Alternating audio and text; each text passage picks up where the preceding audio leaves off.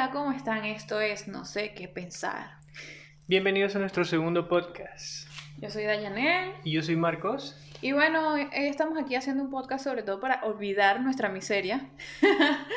Pues sí, cuéntale, cuéntale sobre nuestra miseria. Venimos de un país donde, bueno, Venezuela, ya todo el mundo sabe lo que ocurre. Y donde nos mudamos, que es Perú, está ganando un gobierno parecido. Entonces eso obviamente nos genera algo de incertidumbre. Yo creo que bastante tensión. Tú estás más tranquilo que yo, pero no nos adentremos en eso porque lo que queremos es evitar pensar en eso, ¿no? Ya como que es suficiente con la realidad. Hay que superar ese conflicto y irnos a una etapa más alegre de la vida como Netflix. Es que últimamente hemos estado viendo varias series de esas que las puedes ver en un fin de semana completa. o como cuando quieres dejar la vida atrás y tener 200 horas de capítulos. Sí, pero sabes que igual te hacen el llamado a las actividades diarias que tienes que realizar, pero las dejas a un lado irresponsablemente. Ahí sí yo puedo decir que estoy molesto con Adán. ¿Por qué? Una vez que Gon se comió la manzana, ¡pum! ¿Sabes? Nos mandaron a la verga, todo el mundo a trabajar. Que la El trabajo es un castigo divino, de pan. bueno, la cuestión es que, que, fue. Ah, bueno, últimamente vimos. Esta, hemos estado viendo varias series en realidad. Una de las más divertidas es Queer Eye, que es chévere. Es como que cinco chicos gays y uno. Bueno, cinco chicos gays y uno es otra, eh, otra cosa. Pero es que esas definiciones a mí me parecen un poco complejas e igual no tengo prejuicio con eso, así que whatever. Pero es súper chévere porque ellos van a, ciertos lugares a, realizar cambios. Entonces uno es diseñador de modas, el otro es diseñador de interiores, el otro es chef, este, uno es que estilista. Bueno, yo diría que... O sea, no se complementan súper bien. Ah, y está el otro que es algo social, pero yo creo que es como psicólogo, ¿no? En sí. Es algo así como estos coach que te dan ánimos y te ayudan a cambiar la mente. Sí, motivacional. a mí me gusta mucho el programa y debo decir que, a ver, a mí no, no creo en las clasificaciones, en realidad no me parece que sean importantes en la vida, pero... Bueno, han sido importantes en la sociedad para, para ellos. Pero en la serie es muy importante, o sea, me alegra que sean así gays porque están libres de prejuicio, entonces son personas muy cariñosas, porque todo el mundo está con muchos prejuicios, o sea, uno normalmente no es tan abierto a la gente, entonces es chévere poder ver a alguien que no le para nada, que se puede expresar, que puede decir que te ves hermoso, que puede abrazar a la gente. Me encanta eso, porque uno cree que, que no existen tantos límites así, pero sí, o sea, todavía la gente es súper cerrada. La gente Sobre todo con la figura masculina, ¿cierto? Qué bestia, ¿no? O sea, siempre la figura del hombre está enmarcada en unos parámetros tan cerrados. Sí, y o sea, la figura masculina en el sentido de, de, lo, de lo que se puede hacer y no, ¿no? Porque con la mujer no es que tampoco haya límites, no, nos pongamos intensos con esa ¿verdad, parte, ¿no? Si profundizamos y nos destruyen en ese podcast. sí, pero o sea, hablando en el sentido de todos los, los, prejuicios que tienen los chicos de lo que no deben hacer, hay un montón y ellos rompen bastante de eso. Estaba bastante divertida esa serie, la recomendamos por si Aunque es un amor desamor. O sea, en unos capítulos yo digo oye, qué pinga el coaching, o sea, me parece que es pero es que a veces ayudan a personas que, bueno, no sé, o, nuestra realidad es distinta, pero no parecieran necesitar tanta ayuda. Sí, yo creo que como que ahí están, están equivocando la tecla, ¿no? Aquí había un chico que tenía 21 años y no salía, ¿te acuerdas? Y ya por eso lo fueron a ayudar y fue así como que... Ok. Yo sí que, coña, tiene solo 21 años. Pero bueno, a lo que quería llegar es que a veces no sabemos quién funciona o no. Es que en algunos capítulos el coaching me parece que es brutal y en otros capítulos me parece súper inútil. Pero es que va a depender de la persona. Hay personas que van a necesitar una cosa más que otra, pues. Pero es que es inevitable ponerse en el lugar del, del, personaje que van a ayudar y decir, coño, a mí me gustaría un equipo así que me ayudara a lograr mis proyectos, ¿no? Sobre todo cuando, no, ¿no? coño, si se van a Latinoamérica se quedaron sin dinero porque van a arreglar la casa a todo el mundo. Eso es un montón de billete. Bueno, sí, bueno, depende, ¿no? ¿Cuál crees tú que te ayudaría más de los cinco? Mm, ay, no sabría decirte, porque mi favorito es Jonathan. El que corta cabello, ¿no? La gente que no lo ve debería verlo porque es muy gracioso. Sí, él me cae súper bien porque es que él es un personaje y rompe estos límites visuales así. Él utiliza falda, utiliza me encanta ese crop tops con su barriga así, peluda. me encanta, o sea, a mí me parece súper chévere su personaje, pero en utilidad funcional Mm, no sabría decirte, porque al final, o sea, la ropa es necesaria y todo, y a mí me encanta el tema de, del diseño de modas, pero, mm, o sea, puede ser un poco superficial, o sea, si te pones a pensarlo, no es como quizás lo más necesario que necesites cambiar en algún momento, aunque hay programas dedicados a eso. Coño, pero es que tu, tu aspecto es lo más importante, cómo tú luces. Sí, pero no es lo más importante realmente en la sociedad, o sea, quizás igual el de diseño de interiores, así, es, como, es superficial, pero en teoría debería ser el más importante el coach. porque siempre las emociones son las que delimitan todo en nuestras vidas, ¿no? y la, sí, no, y la salud mental es súper importante. Sino que él a veces como que se va por la tangente. Coño, me parece que el más útil a veces, si no es Jonathan que te corta el pelo, aunque parezca muy raro, es el pana que te acomoda la casa. Pero Jonathan, ¿te parece útil o te cae bien? No, me parece útil y me cae bien. no lo puedo evitar, tiene que verlo. Como un osito cariñoso de dos metros que te corta el cabello. Es súper divertido. Pero el otro pana, que no sé cómo se llama, el catire. Estamos ignorando por completo que también hay un chico que cocina. ese pana es el que me parece más inútil. ¿Te parece? Sí. ¿Por qué? Bueno, tú aprendes a cocinar, pero oye, te lo enseño un tutorial de YouTube, ¿me entiendes? No es la gran vaina. Pero bueno, y enseña que sí, una receta. Sí, eso es una pendejada, ¿sabes? No me como Pero el personaje es chévere. Sí, me cae bien. Sí me cae bien. Todos me caen bien, ¿ya? Claro. Pero mi favorito es el catire que te arregla la casa. Porque, ah, pero es porque a él le dan como otros aspectos importantes en la serie. Porque en sí él solo arregla la casa en teoría, ¿no? Pero él apoya mucho porque tuvo unas ciertas situaciones, vivió en la calle. Bueno, no sé, vean la serie, ¿no? Nosotros estamos aquí ya como... Pero es chévere contarle a la gente, porque cuando nos vayan a ver en Patreon, que vamos a estar... Algún este, día, sí, espero. vamos a poder ver imágenes, ¿no? Y nos van a poder conocer. El punto es que ese pana sí te va a ayudar porque, oye, ¿cuánto te cuesta a ti comprar un sofá? Te cuesta una bola de plata. Ah, eso sí, hacen unas inversiones, sí. o sea, te transforman la casa y vale un realero. No, pero él ha hecho aportes como más importantes, a mi parecer, en algunos personajes, como el de el la, de la latina también, sí. El de la latina. Hubo un programa, uno aquí contando. Pero coño, sí, me voy a ir de spoiler. Y hubo un programa donde yo era una latina y ahí tú ves la diferencia entre Estados Unidos y otros países, ¿no? La dicha consiguieron que le dieran un local para su asociación de latinos a un dólar mensual en el centro de la ah, ciudad. O sea, qué brutal. Sí, sí. Y también a bastantes personas las han asesorado económicamente, así. Está chévere, todo el mundo necesita unos fabulosos 5 en su vida. Ah, y esa es otra. Le ponen los fabulosos 5 en Gringolandia, pero para nosotros es Queer Eye. No creo que ese sea el título que le pusieron porque, claro, llama la atención. No sé, yo como que creo que lo cambian para cierto mercado. ¿Tú crees? Por ejemplo, la otra que vimos que es brutal. Traducirían el nombre. Que es Sweet Talk, que todavía no Ah, sí, es. Sweet Sí, no sabemos qué significa y la traducción me imagino que será, según la serie, le decían caramelito. Es súper chévere esa serie, pero es difícil contarla sin hacer spoiler. Yo puedo contarla sin hacer spoiler. Bueno, trataré. bueno, se trata, qué casualidad, ¿no? Un virus afecta a toda la nación. Sí, lo mismo que, el COVID, pero te mata enseguida. Exacto, lo mismo que ves en el tráiler, ¿no? En el avance. Si tienes Netflix, si no tienes, póntelo, porque de verdad que está bien chévere y no hay más nada que ver. La vida apesta. Entonces, Netflix, si nos estás oyendo, queremos que nos pagues por este marketing. No, mentira. El punto es que hay una pandemia y, coño, cae la pandemia y al mismo tiempo aparecen niños que tienen partes de animal. Qué alucinante, ¿no? O sea, si tú tuvieras una parte de animal, ¿qué animal sería? O sea, es que no lo puedes elegir, pero. Pero si supongamos que lo puedes elegir. Ay, no sé.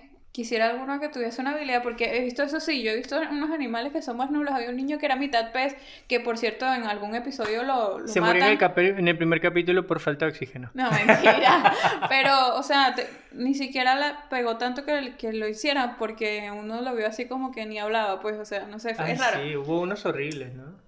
El problema estético también, ¿no? No sé cómo lo hicieron. Yo, yo te pregunté cómo hicieron que no nos doliera tanto su muerte, porque, o sea, obviamente Pero estamos spoileando a la gente, ¿estás claro, no? Estamos spoileando a la gente. Bueno, el punto es que hay una pandemia y después todo el mundo nace con la mitad de un animal. Entonces los bebés son animales y niños humanos. Sí, les llaman ellos híbridos. Se llaman híbridos. Y bueno, nada, hay un pequeño niño que tiene unos cachos de alce, que es el protagonista y que, bueno, desencadenará una serie de eventos, ¿no? Bueno, importante decirles que el nombre de la serie es Sweet Tooth, supuestamente diente dulce sería la traducción. A él en la serie le decían caramelito, pero ajá, si ustedes ven esa serie por ahí, un niñito con cuernitos súper tierno, qué enternecedor ese niño, ¿cierto?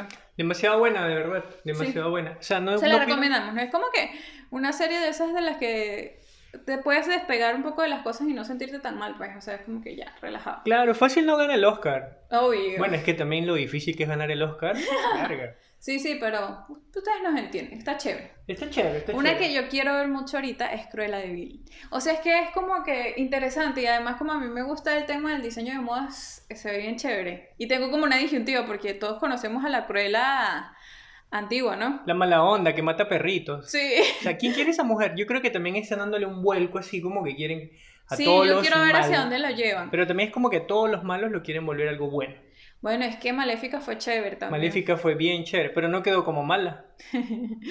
No. Al final todos quedamos hinchas. Había gente y todo que se tatuó Maléfica. Ujú. Qué vaina para loca. Sí, sí. Pero Cruella, no sé. No, ¿Has visto los trailers? Yo te mostré algunos, ¿no? Y es súper todo fashion y se ve como bastante interesante. Ojalá hubiese cine para ir a ver el cine, ¿no? Sí. Ah, recuerdo Bueno, ya lo dijiste la vez pasada que se nota que extraña el cine. Chamo, ya lo he repetido casi que todo el tiempo. Pero es que ahora todo es, si no estás en esa franquicia no lo puedes ver. Por ejemplo, eso no lo podemos ver porque no tenemos Disney. Antes era, no Me puedes imagino ver- que ya está pirata por ahí, no voy a promocionar la- la- la- las cosas piratas, pero debe estar por ahí. Ya estamos claros que está por ahí en una página que tiene algo que ver con la palabra cueva. Por ahí debe estar, por ahí debe estar.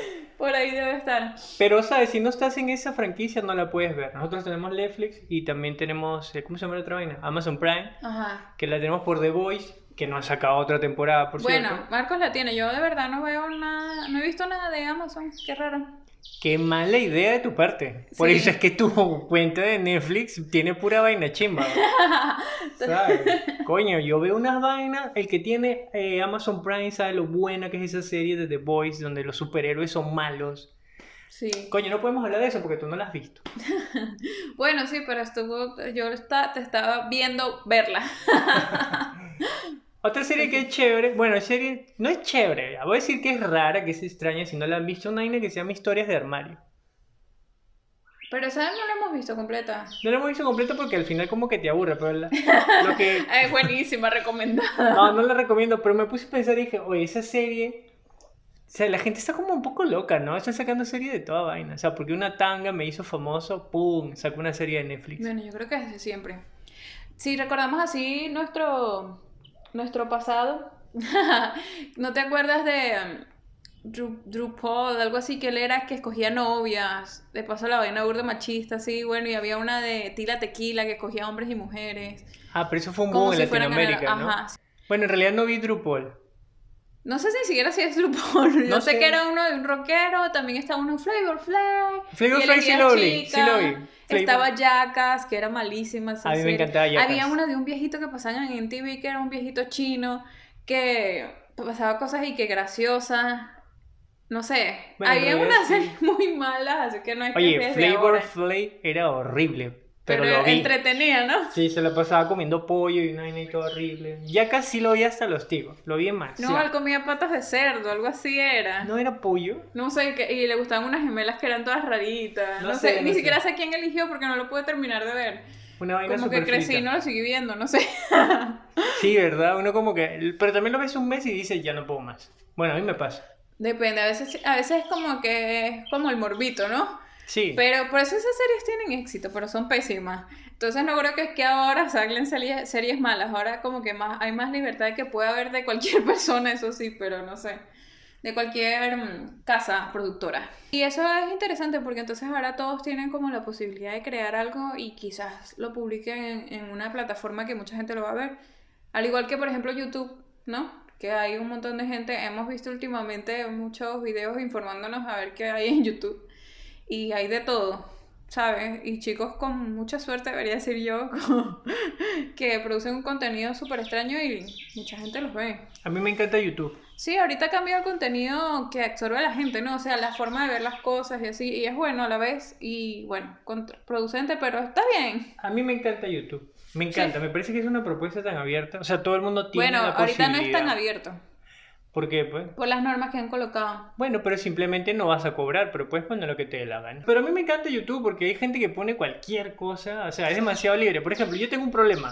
Cualquier tipo de problema, pongo en YouTube y me sale la respuesta. Ay, obvio, eso ¿Cómo es quitar un tornillo del, qué sé yo, del televisor sin tener destornillador? Solamente tengo un No, moldadiente y un hisopo. este, en diciembre compré las luces de Navidad y quería quitarles el, la música horrenda, diabólica, esa que le ponen, que supuestamente es navideña.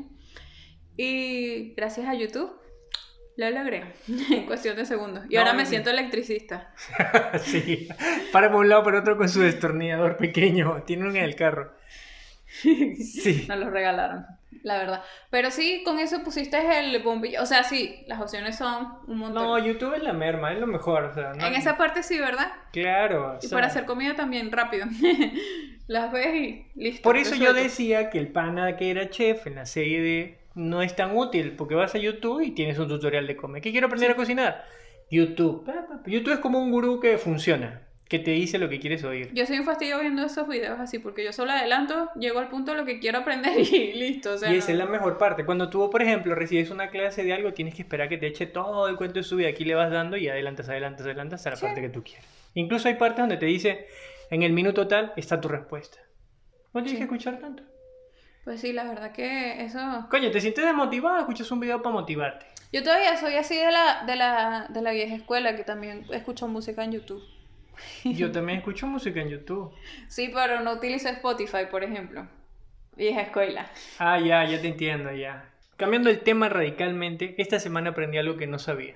¿Qué? Que en Italia la pizza se come rectangular y se corta con tijera. Yo no sé esa vaina. Bueno, me imagino, tienen, o sea, pueden tener miles de formas de comerse la pizza. Pero supuestamente quiere ser su forma de comida rápida en la calle. Ok. No sé, me parece chévere, pues. Sí, rico. O sea, no sé, a mí me encanta la pizza en cualquier presentación. Quiero una franela que diga amo la pizza. Estilo Nueva York, que es un slide nada más, pizza redonda, pizza cuadrada, pedacito, solo pan con, con tomate y, y Pizza casera. Y albahaca, o sea, cualquier tipo, menos esa, menos la de mercado. Oye, la de mercado no me gusta. Chamo, ¿por esa, la esa de mercado, no, pero esa es la de mercado, ¿no? Que es así que le falta sal y se ve como bastante transgénica. Sí, sí, es horrible, como, como una media. Y, pero antes nos resolvió bastante cuando íbamos al mercado y volvíamos, ¿no? Pero teníamos que echarle un montón de cosas para que medio así, pero muy sana no creo que fuese. No, para nada. Pero ahí sí veo una pregunta, ¿no? Y le voy a preguntar a toda la gente. ¿Cuál es tu team? ¿Tú eres del team que come pizza con la mano o comes con cubierto? no sé, yo sé que cuando fui, eh, fuimos el fin de semana, yo creo que por eso estás hablando de ese tema. Claro, la pizzería que fuimos por aquí. Sí que también hacen así. Ahí fue que lo leíste. Ahí fue que lo leí. hacen pizza por, por corte. Entonces, eh, eh, obviamente tienen sus distintos sabores, así, pero yo probé las hawaianas y fue mi favorita porque es, ¿cómo es? Cartocho de... Piña hecha en forma de carpaccio, con estracciotella y no sé qué, bueno, no sé, una cosa así súper deliciosa. Pero si eres de los que no te gusta la piña en la pizza, pues no es para ti. Chamo, de algo muy bueno. ¿Cómo puede existir gente que no le guste la piña en la pizza? Hay un montón. Hay gente que dice que si no te gusta, o sea, no, o sea, no sabes comer pizza. No sabes comer pizza de pana. A mí me encanta. Mira, y eso que hay mezclas locas. Por ejemplo, las que conozco yo son las de Venezuela, que es como que le echan eh, mayonesa al, al pabellón, a la caraota, pues. Al frijol, al, como le llamen en sus países. La cuestión es que le echan mayonesa a eso y me parece, sí, ese es como está fuerte. Bueno, yo puedo decir que no me gustó en la pizza que comimos. No había una pizza que era de, de cebolla caramelizada, ¿no? Así, pero la cebolla no estaba tan caramelizada, pero estaba rica. Está Pero muy, muy sutil. Muy sutil, la Porque la cebolla caramelizada es uno de los placeres de la vida, así. Y mezclada con un buen queso es súper rica, pero no, le faltaba ahí como un swing. Pero sí, estaba... Ay, tenemos hambre, ¿verdad? Coño, yo tengo hambre, tengo hambre. ¿Cuál es el mejor combo de Rappi? Para pedir ahorita. No sé, ahorita no he visto así combos de Rappi últimamente, pero la cuestión es que, ¿qué prefieres? Ese tipo de pizza así como más gourmetosa. Yo como eso y soy feliz, pero también está, nosotros tenemos un lugar que comemos pizza, que es la redonda así, o sea, ya, me encanta la pizza, tiene que entender que, que puedo hablar Mira, si tú quieres, tú quieres ser amigo de Ayanel, hay dos cosas que le puedes dar, pizza o papas fritas con ketchup. no hay más nada. Si quieres ser mi amigo, me puedes dar es helado. Sí. Pero, ok, voy a continuar hablando de la pizza. Es que tenemos un lugar es una religión, es una religión la pizza. En Little Caesars aquí en Perú es, eh, tiene muy buen precio. Parece que ya les estoy haciendo propaganda, pero no, en serio, tiene muy buen precio. Y descubrimos uno de, lo, de sus franquicias que tienen en una parte acá que mm, te la entregan en tres segundos al carro, entonces no tienes que esperar nada. Yo creo que eso ya está preparado, debe ser súper dañino, pero bueno, sabe, súper rico.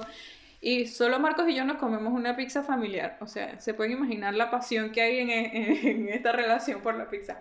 Es más, Marcos, a ti no te gustaba, ¿no? Bueno, yo tenía como un... No era tan fan de la pizza hasta que Daya me llevó a ese glamoroso planeta que se llama Pizza Manía. No, es una delicia, pero antes como que yo siempre pensé dos cosas, ¿no? Como, ¿sabes? No? Por eso es que digo, que ¿cómo llegaron ese tipo de 21 años en Curay? No sé, tengo que superarlo. A los 20 años tú no estás muy pendiente de cocinar ni de comer, eres medio... Estudias y ya, pues, ¿no? Trabajas, Claro. estás en Bueno, muchas. depende. Si eres migrante, como me tocó a mí, tienes demasiadas cosas en la vida, ¿no? Entonces la pizza siempre pensé que era muy cara, cuando en realidad es muy barata. No, no, no lo vi venir. Entonces cuando ya comenzamos a ser más pizzeros... en Venezuela habían unas que vendían pizzas así por slide, así estilo Nueva York y cosas. Y eran muy económicas y podías probar un montón de sabores. Una de las últimas veces que fuimos a Venezuela, Marcos la probó y ahí todavía no eres tan fan. Todavía no porque yo me fan. harté. me comí una pizza completa yo sola. familiar. Y yo no sé por qué me Pero dio a era mí- delgada, a mi favor. yo no sé por qué me dio a mí la locura de pedir y que ensalada. Y Marcos comiéndose la ensalada y yo así como, agarra pizza, me la voy a comer toda, no lo puedo evitar. Todavía no lo supero. Pero bueno, el punto. Ya hablaremos de comida callejera. El punto es que ahora como mucha pizza. Me gusta la pizza. Y descubrimos esta pizza Little Pizza que, que es una Little franquicia Caesar, mundial, Little Caesar, ¿verdad? Así que si estás en cualquier parte del mundo y ves esa pizza, mano, es rápida, Pero es no buena sabemos y cómo es puede barata. ser en cualquier parte del mundo, así que no sabemos si Sí, es franquicia, es como McDonald's. Todos los McDonald's son iguales. No sé. No hay, no hay, no hay manera. Hay cosas que aquí, por ejemplo, el que, que el pollo Kentucky en Venezuela no tienen las mismas salsas ni siquiera, porque ya te lo ponen con tu honey mustard y yo te lo digo porque cuando comía así full carne, este, me encantaba.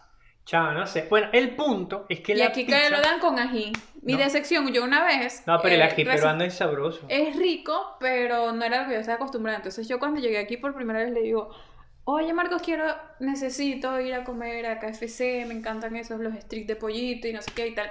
Toda, toda il- ilusionada yo. Y fui a comerlo y me dieron tres tiritas así nulas con ají. Y fue así como que una decepción en mi corazón, Y ¿cierto? yo sé que lo más loco, que Daya ahí todavía no sabía lo rico de la comida peruana. O sea, sí, ¿te acuerdas que preferí eso a comer la lucha, que es unos sándwiches acá? Bueno, ya, estamos hablando demasiado de comida, más bien de que... Pero no terminé de decir lo importante de la pizza de Little. Caesar es que cuando pensamos que no había una pizza más rápida que Little Caesar, Little Caesar le ganó a Little Caesar. Pues como ahora hay pandemia, está Little Caesar al carro. Entonces tú llegas, tocas tu bocina, va en una persona y ya obviamente tienen una preparada que es la de pepperoni. Sí, siempre tienes que pedir pepperoni, es Sí, la más barata. la más rápida. Sí, y yo casi no trato de no ingerir carnes ni nada. Y siempre quiero la de quesos, pero tarda tanto que prefiero, termino prefiriendo la de, la de pepperoni Sí. para que sea rápido y irme de ahí rápido. Yo creo que Es se que demoraron dos minutos, creo que se Sí. demoraron. Y la pizza, todos sabemos lo que nos gusta, que suele tardar porque así que la hornean, la cuestión. No, esto te sale en dos segundos, toma, llévatela. Y después hicimos el cambio, ¿no? Que fuimos a esta pizzería nueva que es por, por pedazos, se llama como Stacklio, Stacklio, algo así se llama. Ay, whatever. El punto es que es muy buena y es muy económica, pero ya es algo más gourmet, ¿no? Ya algo elaborado, toma su Sí, tiempo. porque, porque la comida, o sea, que es más deli, es tan pequeña. O sea, pasa mucho, ¿verdad? Que vas a un restaurante y pruebas algo así y dices como que, ay, le faltará un tamaño. O será que nosotros somos demasiado... Bueno, es que depende, es que aquí también cuando tú comes, comes, pues. Te dan un plato enorme. Nos han mal acostumbrado, porque nos hemos mal acostumbrado con Perú, porque aquí la comida no te sirve muy poco, que digamos, entonces te acostumbras a comer bastante. O sea, es grande, Sobre el todo plato es si vas a la calle, sí. O sea, si tú vienes a Perú y gastas mucho dinero en comer, perdiste, porque aquí la comida es barata, es rica y es grande, es buena. Sí.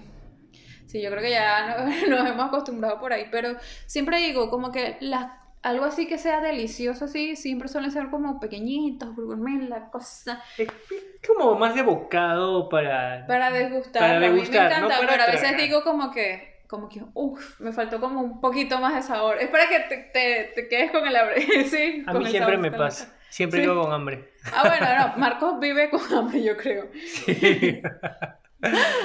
Pero sí, no sé, esa me, me, me gustó la experiencia de las dos, de cualquier pizza en general. No me pongo muy estricta en eso. No, la verdad. ¿Cuál es tu pizza favorita aquí en Lima? ¿De qué?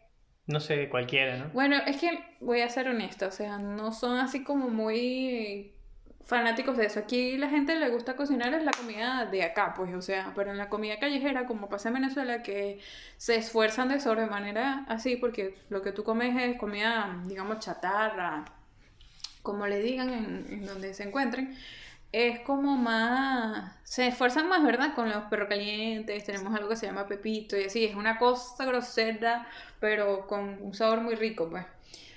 Pero acá es como que es más con los almuerzos, o sea, es como más tu almuerzo, como algo que todo el mundo sabe cocinar en casa, que tardan como 300 horas en hacerse y es muy rico, pero así con pizzas y eso siento que no... Como que la, la, en realidad tiene que ver por su cultura, ¿no? Porque, por ejemplo, a Venezuela le llegó mucho la cultura gringa de comida rápida. Sí, en cambio pues. aquí no, no llegó así. Tú no salías a comer, bueno, raro que salieras a comer comida así casera, pues como acá que es como que tú vas a ir a... Es que aquí tú no vas a, a comer hamburguesa, tú vas a, a comer comida peruana. Te sale más barato y comes más rico y es más grande.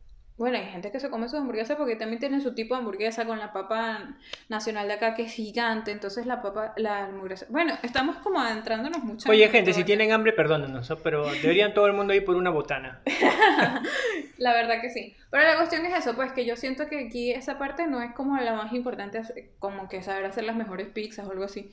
Yo las más ricas, o sea, esa que fuimos hace poco es chévere. Delicioso, me gustó está chévere, pero también. ¿Tú sabes qué deberíamos hacer? Un día deberíamos hacer un podcast solo de menús peruanos. La gente se lo va a vacilar. ¿Tú crees? Y Pero es que sin verlo es como que solo que te hable alguien de que comida está extrañito. ¿Sí? ¿Tú crees? Ay, no sé, me gustaría. O es que yo ya tengo hambre ya. Puede ser, llevas rato diciéndolo lo mismo. Exacto. Ya, incluso me preguntaste los de los menús de Rappi. Bueno, eso me pasa, me suele pasar. Bueno, entonces, ¿te parece si lo dejamos hasta aquí? Gente, voy a ir a comprar algo, tengo hambre. Un saludo, gracias a todos por escuchar y nos estamos oyendo. Bye.